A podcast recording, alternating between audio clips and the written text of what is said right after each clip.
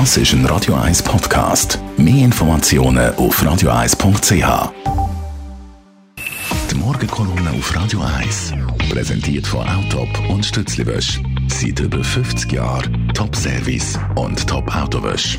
Achtmal in und um Zürich. Der Donnerstag mit dem persönlichen Verleger und Chefredakteur Matthias Ackeret. Guten Morgen. Guten Morgen, Dani. Dich beschäftigt der Architekt vom Stadelhofen Santiago Galatrava.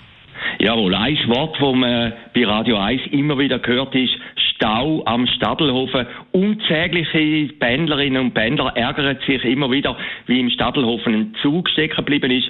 Der Grund ist klar, der Bahnhof ist völlig überlastet täglich 83.000 Pendlerinnen und Pendler steigen dort aus. Und man hat schon bei der Eröffnung vor 30 Jahren gewusst, dass der Bahnhof eigentlich viel zu klein ist, dass es ein viertes Gleis braucht.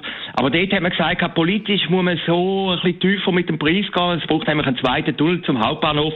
Und man hat dann gesagt, der ganze Bahnhof kostet nur 50 Millionen Franken, damit er überhaupt vor dem Volk durchgegangen ist. Wie gesagt, 30 Jahre ist es her, wo der Verkehrsverbund die geniale Lösung, die Zürich weitergebracht hat, eröffnet worden ist. Aber jetzt ist einfach der Moment gekommen, wo man sagen muss, Stadelhofen muss ausbauen worden.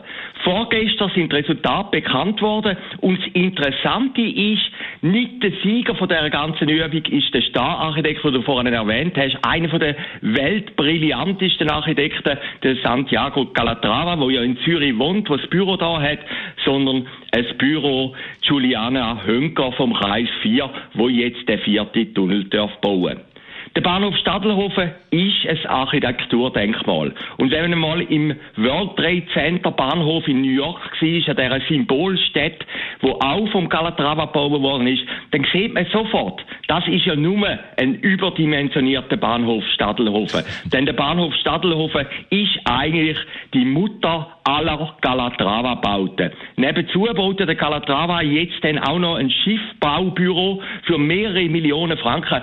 Also Stadelhofen ist Calatrava-Land. Und trotzdem hat die SBB entschieden, dass ein anderer Architekt das jetzt bauen sollte.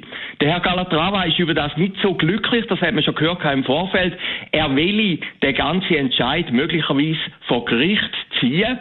Er hätte ganz eine andere Lösung gehabt. Er hat seinen eigenen Urbahnhof völlig umgebaut. Aber jetzt hat die SBB gesagt, nein, wir machen mit einem anderen Büro weiter. Was ist der Grund? Es ist nämlich die Urfrage, was ist schlussendlich ein Bahnhof? Und ein Bahnhof ist halt ein Bahnhof, wo die Leute einsteigen, aussteigen. Da interessiert es eigentlich niemand, wenn er lang muss warten, ob der Bahnhof Est vom Calatrava ist oder nicht. Und jetzt hat man sich halt fürs Pragmatische, fürs Rationale entschieden. 2035, also in 16 Jahren, sollte der Bahnhof eröffnet werden, wenn der Herr Calatrava nicht klagt. Fazit von der ganzen Geschichte, man hat eigentlich eine Calatrava-Baute vor dem Calatrava geschützt mit anderen Architekten. Die Morgenkolumne auf Radio 1. Von Matthias Ackeret, persönlich Verleger und Chefredakteur. Jeden Morgen zu hören und zum Nachlesen jederzeit als Podcast auf radio1.ch und am Abend dann bitte zusammen mit der Mark Jäcki in der Sendung Shortlist, das nach der Das ist ein Radio 1 Podcast. Mehr Informationen auf radio1.ch.